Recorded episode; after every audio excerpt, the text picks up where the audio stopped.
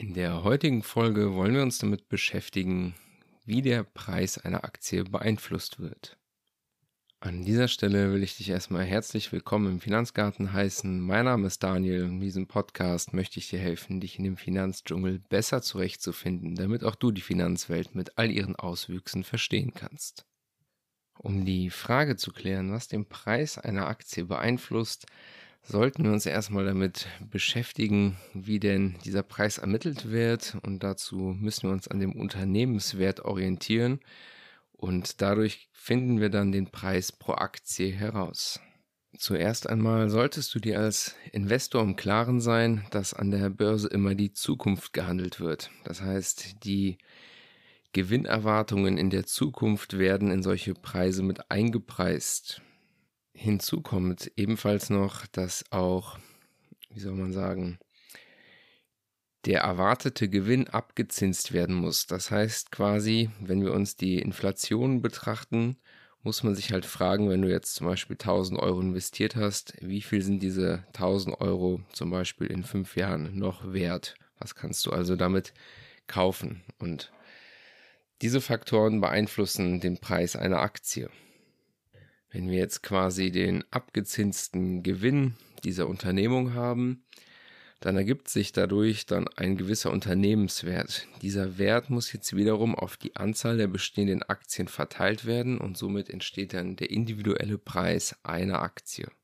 Jetzt hatte ich ja eben schon erwähnt, dass quasi an der Börse die Zukunft gehandelt wird und weil man halt nicht unendlich in die Zukunft prognostizieren kann, geht man meistens bei dem Gewinn davon aus, dass dieser über einen mittelfristigen Zeitraum prognostiziert wird, was fünf Jahre geschätzt wird. Diese Faktoren wiederum werden zum Beispiel beeinflusst für dich als Investor, ob es attraktivere Anlageprodukte gibt. Das heißt zum Beispiel der Basiszinssatz, wenn der jetzt quasi recht hoch ist, heißt das, du könntest quasi auf einem Sparbuch einen Zinssatz von 5% erwirtschaften. Dann würdest du dich halt zweimal fragen, ob eine Firma, die aufs Eigenkapital 6% erwirtschaftet, für dich noch attraktiv ist, weil du gehst eine gewisse Risikoprämie ein mit dieser Unternehmung, ob sie diesen Gewinn halt aufrechterhalten kann, so dass man sich vielleicht entscheiden würde, dann doch einfach das Sparbuch zu nehmen, anstatt nochmal diesen 1% extra rauszuquetschen. Ebenfalls musst du natürlich auch die Inflationsrate berücksichtigen. Das heißt, wenn du siehst, diese Firma erwirtschaftet nur aufs Eigenkapital einen Gewinn von 5% und die Inflationsrate beträgt 6%, dann heißt das, dass diese Unternehmung so gesehen nicht wirklich profitabel ist, weil sie müsste quasi einen größeren Gewinn erwirtschaften, als die Inflationsrate hergibt. Des Weiteren kommt natürlich auch noch das Risiko hinzu, dass du zum Beispiel in einem Sektor investiert bist, der sehr konjunkturabhängig ist. Das können zum Beispiel Konsumgüter sein, wie Elektroartikel, Waschmaschinen, Kühlschränke, etwas, was man sich jetzt halt nicht jeden Tag anschafft. Und dass dort die Gewinnerwartungen, wenn sie jetzt zum Beispiel gerade recht hoch sind, gehen wir jetzt irgendwie mal von 30, 40 Prozent aus und prognostizieren das in fünf Jahren voraus, doch plötzlich tut sich irgendetwas und dann hast du quasi nicht mehr diese Gewinnerwartung. Und dann wäre natürlich deine Investmentthese, auf der du zu Beginn investiert hast, nicht mehr gegeben. Um das so ein bisschen abzupuffern, könntest du jetzt zum Beispiel sagen, ich gehe in defensive Sektoren rein. Dazu zählen zum Beispiel die Medizinbranchen. Denn meistens, egal wie die Umstände sind wirtschaftlich, das sind so Sachen, auf die wird halt keiner verzichten. Des Weiteren auch so Sachen wie Telekommunikation. Dort hast du dann zum Beispiel ge niedrigere Gewinnmargen zum Teil, die du da vielleicht erwarten kannst, aber dafür gehst du so ein bisschen dem Risiko aus dem Weg, dass die Gewinnschwankungen zu stark irgendwelchen Wirtschaftszyklen unterliegen.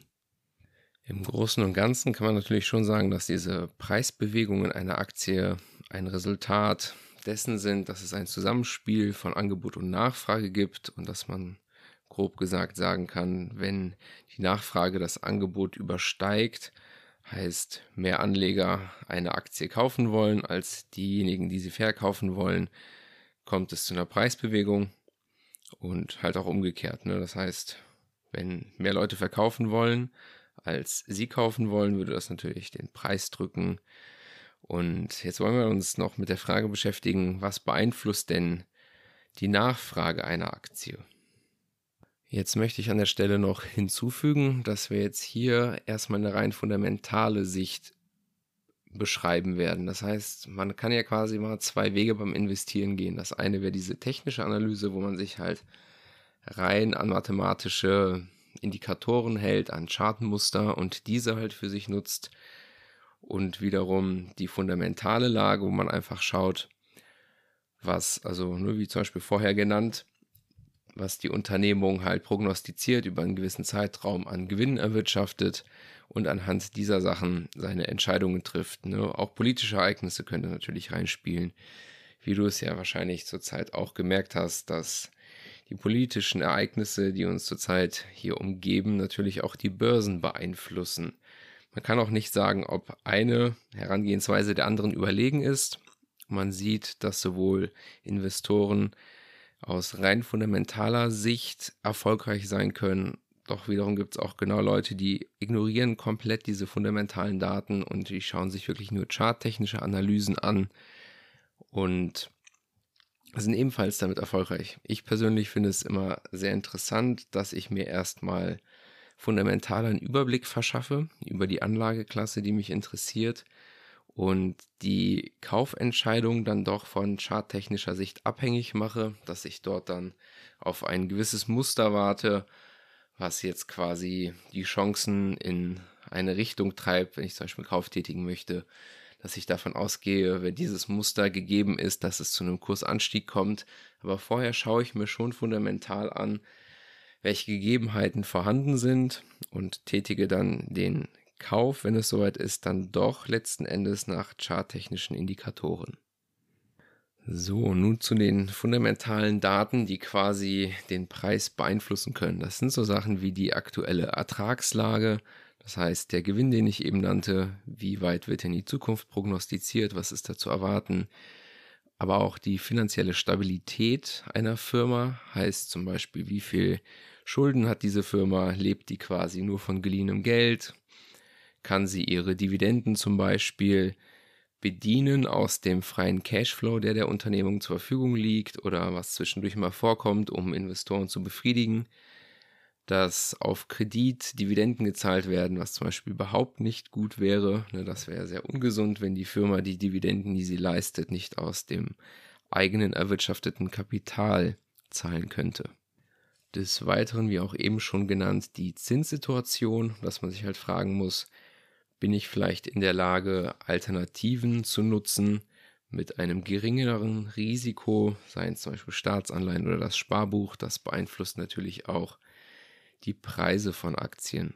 Diese Verbindung zwischen Aktien und Zinsen kannst du dir nicht nur so vorstellen, dass du als Anleger dir sagst, okay, ich gehe lieber irgendwo in ein festverzinsliches Wertpapier rein, sei es eine Anleihe oder das Sparbuch, was jetzt in diesem Fall kein Wertpapier wäre, dass es nicht nur um die Zinssätze geht, sondern du musst das auch so betrachten, die höheren Zinsen führen quasi dazu, dass Firmen, die Fremdkapital verwenden, um zu wirtschaften, und das tut so gut wie jede Firma, quasi mehr Zinskosten haben auf ihre Verbindlichkeiten. Das wiederum drückt die Gewinnmargen von Firmen und somit werden die Aktienpreise natürlich geringer bewertet, weil die Kapitalkosten für diese Firmen größer werden. Ne? Also es ist wirklich ein zweischneidiges Schwert, dass wenn wir höhere Zinsen bekommen, dass Aktien wirklich unter Druck geraten, nicht nur weil du als Anleger plötzlich eine andere Option hast, die dir sicherer erscheint, als jetzt an einer Firma beteiligt zu sein.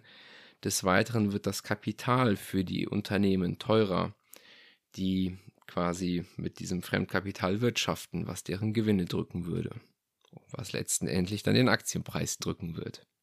Ein weiter preistreibender Faktor, der halt bei Aktien sehr gut sichtbar sind, sind natürlich die Quartalszahlen, die halt rauskommen oder halt die Jahreszahlen, wenn der Geschäftsbericht veröffentlicht wird, weil die gesamten Prognosen der Analysten, die den Aktienpreis quasi so ein bisschen mitbestimmen, richten sich natürlich nach den Geschäftszahlen. Wenn jetzt diese Geschäftszahlen sage ich mal, unerwartet positiv ausfallen, dann wird der Preis natürlich steigen, weil man in den Analysen von einer geringeren Gewinnsteigerung ausgegangen ist, als jetzt zum Beispiel die letzten Quartalszahlen gegeben haben. Aber genauso kann das halt auch umgekehrt sein, dass die Erwartungen an den Gewinn höher waren, als sie letzten Endes dann ausgewiesen wurden am Ende eines Quartales. Und das kann natürlich dann zu ja, einem Preisverfall kommen. Es gibt zum Beispiel auch gewisse Sorten von Investoren oder kann man eigentlich schon besser gesagt Trader nennen, die explizit auf diese Ereignisse hintraden, dass die halt die genauen Release-Tage raussuchen, wann die Quartalsberichte veröffentlicht werden und anhand dessen spekulieren, ob die Kurse rauf oder runter gehen werden, die dann wirklich ja, sich explizit nur an diesen Tagen für das Wertpapier interessieren, wo die Quartalszahlen veröffentlicht werden. Aber das ist halt ein ganz anderes Metier da muss man ein bisschen mehr Zeit mitbringen und sich da ein bisschen reinfuchsen, wenn man sowas betreiben möchte.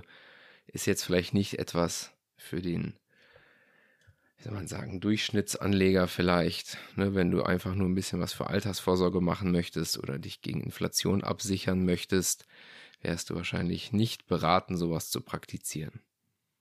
Und zu guter Letzt wollen wir natürlich auch nicht die Psychologie der Anleger vergessen. Du musst natürlich bedenken, dass Geld ein sehr emotionales Thema für uns Menschen ist, da wir damit halt unsere Grundbedürfnisse sichern. Und wenn sich Geld verdienen lässt, spielt auch eine gewisse Euphorie mit. So ein gutes Beispiel ist zum Beispiel diese Dotcom-Blase, die wir 2000 hatten, wo halt die Gewinnerwartungen dieser ganzen Technologieunternehmen ja, man hat halt keinen Referenzwert und hat halt Gewinnerwartungen gehabt von diesen Firmen, was die Preise so in die Höhe getrieben hat. Und erst im Nachhinein hat sich halt herauskristallisiert, welche Unternehmen denn wirklich profitabel waren, dass dort viele Unternehmen überhaupt keinen Gewinn erwirtschaftet haben. Ne, so eine Unternehmung, wo man das jetzt in neuerer Zeit kennengelernt hat, war zum Beispiel die Tesla-Aktie. Die Firma hat etliche Jahre überhaupt keinen Gewinn abgeworfen und trotzdem wurde auf eine zukünftige Gewinnerwartung hin spekuliert, was natürlich erstmal, ja, wie soll man sagen, schon fast eine psychologische Wette ist, ne, weil hier fehlt ja komplett die Komponente von irgendwelchen Gewinnzahlen, weil die Unternehmung überhaupt keine Gewinne über Jahre hin erwirtschaftet hat, dass man sich danach irgendwas richten kann. So gibt es dann auch Investoren, die sagen, ich investiere halt in keine Unternehmung, die, wie heißt das, überhaupt keine Gewinne geschrieben hat bisher, weil ich ja gar nicht prognostizieren kann, was mich erwartet als Investor. Und wiederum gibt es halt die Leute, die halt auf eine Idee hin spekulieren, was natürlich, ja, kann man auch wieder nicht sagen, wer mit was besser bedient ist. Ne? Man kann natürlich ein bisschen die Zukunft antizipieren und sich vorstellen, welche Branchen sind zukunftsträchtig und so hat vielleicht der ein oder andere durch diese Vision des E-Autos mag man jetzt dazu stehen, wie man will, vielleicht gutes Geld mit der Tesla-Aktie verdienen können. Ne? Und man muss natürlich auch bedenken, wenn nur solche psychologischen Anlagemotive vorhanden sind, dass es halt zu Spekulationsblasen kommen kann, die dann halt auch, wenn die Erwartungen nicht bedient werden, natürlich zu großen Markteinbrüchen führen. Das soll es an der Stelle auch mal wieder gewesen sein. Ich bedanke mich für deine Aufmerksamkeit, hoffe wie immer, dass du einen Mehrwert gewinnen konntest und würde mich freuen, wenn du mir zum Beispiel auch auf meinem Telegram-Kanal folgen würdest, wo immer wieder auch mal andere Themen oder News zusätzlich zu dem Podcast aufgenommen werden oder den gerne verbreitest, wenn du Leute kennst, die ebenfalls einen Mehrwert davon hätten. Ich danke dir, bis dahin und ciao.